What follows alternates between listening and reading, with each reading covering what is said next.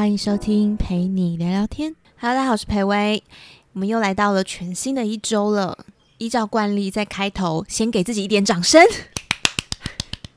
这一周，相信大家也发生了很多事情吧。现在已经是十一月份了，其实我在整个十月份都过得非常的没有动力，因为我们新领养的狗狗，我们把它送养了。前三个月吧，其实就是跟老公很长的争执，为了小狗的事情。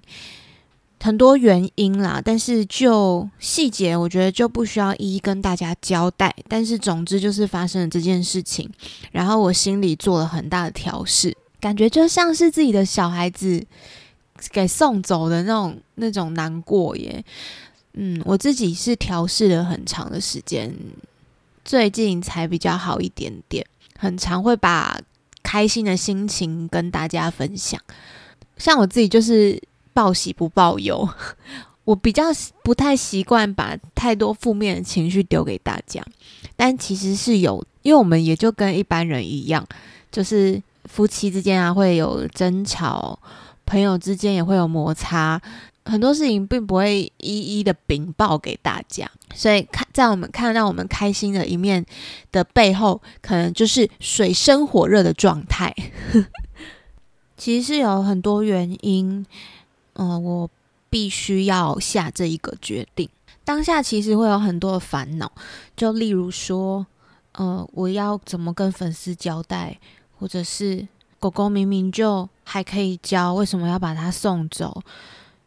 就是自己内心会有很多很多的挣扎。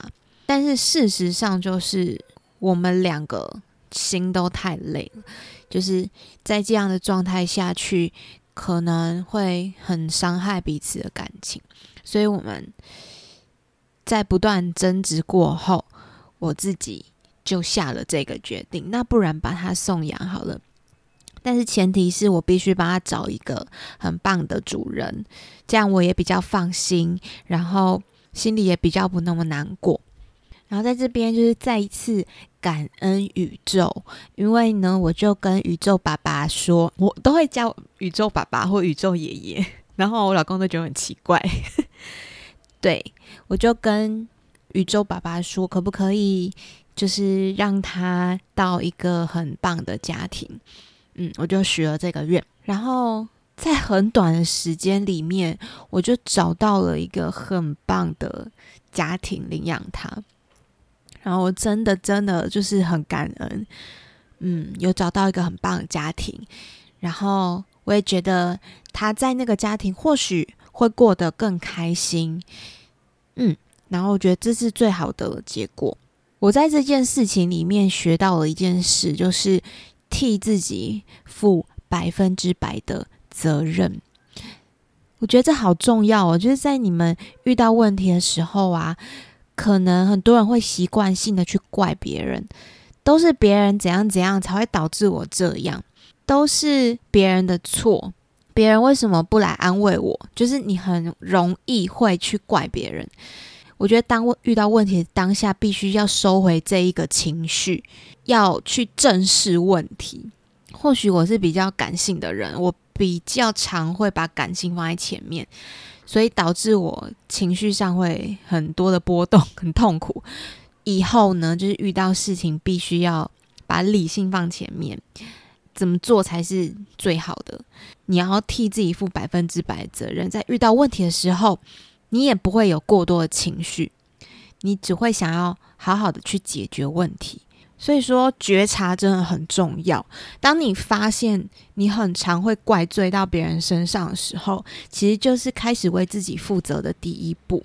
在处理任何事情都一样，我觉得这样呢，也可以自己心里轻松很多啦。当你开始为自己的人生负责的时候呢，你就不再会用怪罪别人来获得安全感。你的所有的成功跟失败呢，都是自己造成的。我觉得这也是一件需要很很需要勇气的事情。送养狗狗这件事情，当然也不是什么成功跟失败啦。但是我我自己就是会有一个念头，就是我人生中不管发生什么事情啊，它都一定会朝好的方向前进。就是一个心念，就是透过跟这只狗狗的相遇，我自己的想法上面会改变很多，会更加的谨慎。也在养狗养这只狗的过程当中，其实学习到非常多的事情。就是你在做任何决定之前，你除了跟自己妥协，你也要去正视身边人的想法。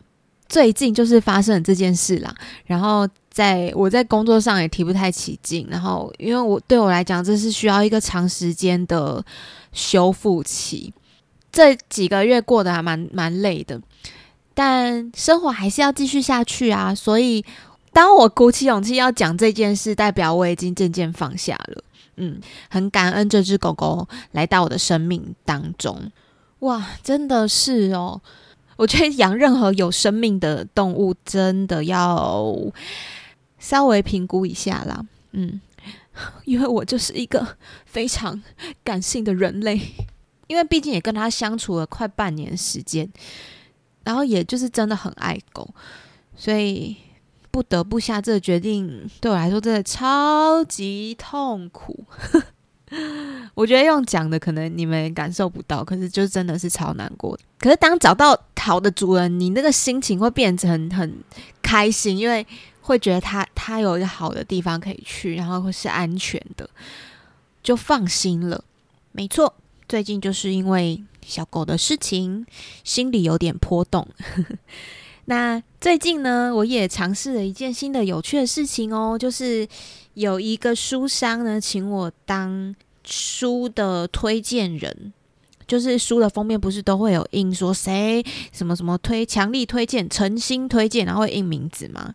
哇哦，我的名字竟然印印在这个发行的书上了。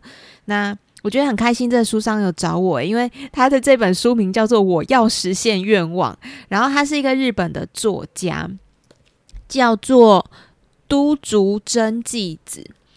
他呢就是用自身做实验，然后借由吸引力法则，亲身经历了非常多的愿望，然后一一实现。他从二零一零年开始呢，他就把这些经历写在部落格上面，然后就受到非常好的热烈好评。他就开始用幸运顾问这个头衔，在日本各地展开了活动，把吸引力法则跟怦然心动的感觉传授给大家。然后他这本书很有趣，它分成二十八天的小练习，就是你不用一次把整本书看完哦，你可以一次看一个小单元，然后每天做一个小练习，一步一步的，你会发现生活中有很多细微小改变，就可以慢慢朝向你的梦想实现了，真的很好玩嘞！我觉得有一个练习可以分享给大家。他第一个章节呢，就是在说他认识他跟一个认识很久的朋友见面，然后呢，他朋友那阵子就一直在烦恼说，是不是应该要离开一个呃努力超过二十年的工作岗位，因为他遇到了一个很适合的工作，然后他那一次的聚会就是在谈论他朋友是不是应该要转职，是要继续做现在这个工作呢？呃，不用就是很平稳，不用担心金钱的问题。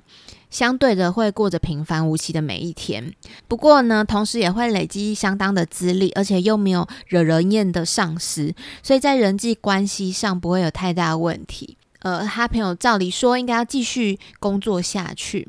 那另外一个方面，他也聊到，不知道就这样过下去好不好？他心里很茫然，然后又很不安。虽然他并不是非常困扰，不过心里的小疙瘩总叫人耿耿于怀。这种情形，我自己也遇过好几次的经验，所以能体会他的心情。作者说，如果你想尝试改变，却提不起勇气改变，这个时候呢，人都会很擅长寻找不会一帆风顺的理由。例如说，开始一件新事物没有那么容易，这种直觉也许是暂时的。肯定会被周遭的人反对，就会有非常多不会一帆风顺的理由。接着说服自己，果然还是不要改变比较好，然后就这样放弃。应该很多人会这样。然后呢，作者就跟他朋友玩了一个游戏，他们在咖啡厅打开笔记本，找出能让自己更快乐的事情。而不是不会一帆风顺的理由。就把它当成游戏，所以不要有任何的规则，也不要有什么顾虑。然后呢，我觉得这个练习大家也可以试试看，就是你把本子拿出来写，如果能这样最棒了的标题，你就开始把所有最棒的事情写下来。可能刚开始只会想出一点点，但是跟你讲会越写越多。例如说，能够遇到心动的工作最棒了。如果每天早上醒来都觉得生活充满了期待，最棒了。如果得到的金钱跟快乐成正比，还能不断的增加，最棒了。如果不用人挤人上班，能够用散步的心情，活力充沛的去上班，最棒了。等等之类的。你们就会写出非常非常多最棒的事情。在这个世界上呢，存在着许多决定好便能一一实现的事情，所以我觉得大家可以一起做这个练习，下定决心做自己觉得最棒的事情。你的决定一定不会背叛你。我觉得很多时候就是自己连那个。自己连自己要做什么都不知道，就是自己想要跟向往的都不清不楚的时候，你的人生当然会就是有点不知所所以然。当你决定好之后，诶，你就会慢慢朝这个方向前进。对我觉得其实拿纸笔写下来真的不难，但是很懒而已。所以呃，推荐给大家这个小方式，可以更清楚自己向往的目标。好的，那我今天的 podcast 就到这边结束喽。我们下周三见，大家再会。我刚是破音，再次哦，我们下周三见，大家再会。